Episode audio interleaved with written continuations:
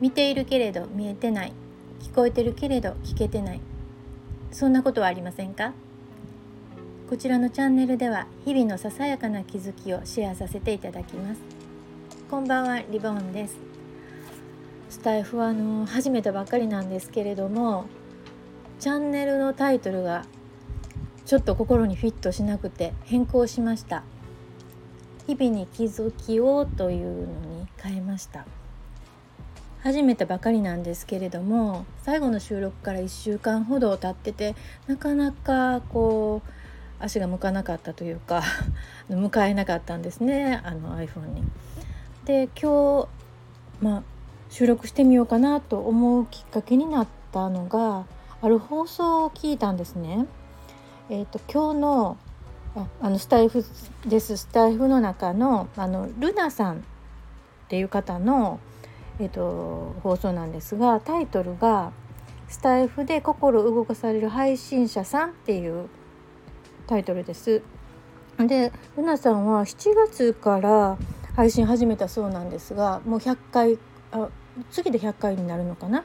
で同じぐらいに始めた方とまあいろいろ交流して支え合いながら、まあ、続けてこられたっておっしゃってました。ただその一緒に交流してね励まし合ってた方の中のお一人がご都合でスタイフをやめられるっていうことそれがとっても残念だっていうことで、まあ、他にも残念に思ってる、ね、方がいらっしゃるっていうことをねすごく感情を込めてお話しされてたんですね。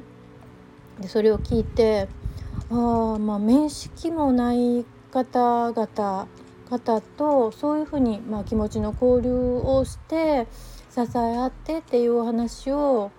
聞いてまああったかい場、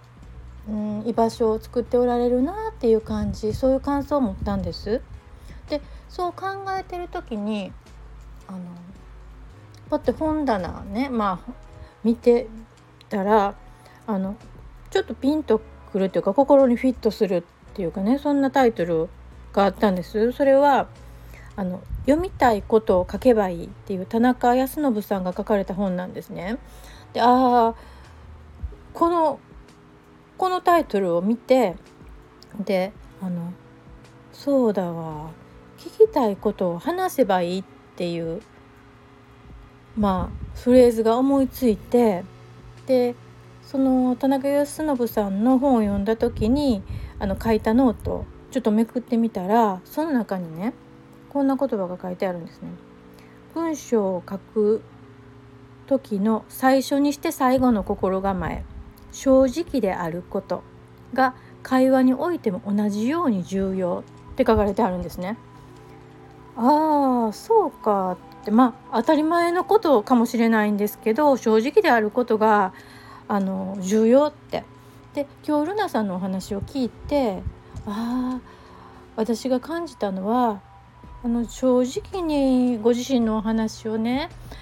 あの話してはったんだなっていうことと私が聞きたいお話だったんだなっていうことだから胸に響いたんだなっていうふうに思いましたそこで改めて私は何を知りたいのか何を聞きたいのかって考えた時にまあアハ体験っていうんですかね。今までこのまあね長い人生の中あ見てたけれども聞いてたけれどもあ実はこれにはこんな意味があったのかとかあこの人にはこういう背景があったのかっていう、まあ、気づく気づきっていうんですかねそういうのを聞くのが知るのが好きだなっていうことを思い出したんですね。でこれからはちょっとそういうことを自分の中で気づいたことをこちらでシェアしていけたらなっていうふうに思っています。最後まで聞いていただいてありがとうございます。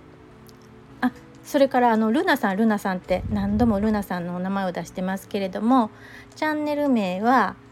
ルナの人生山あり谷ありっていうのが正式なチャンネル名です。ぜひお聴きください。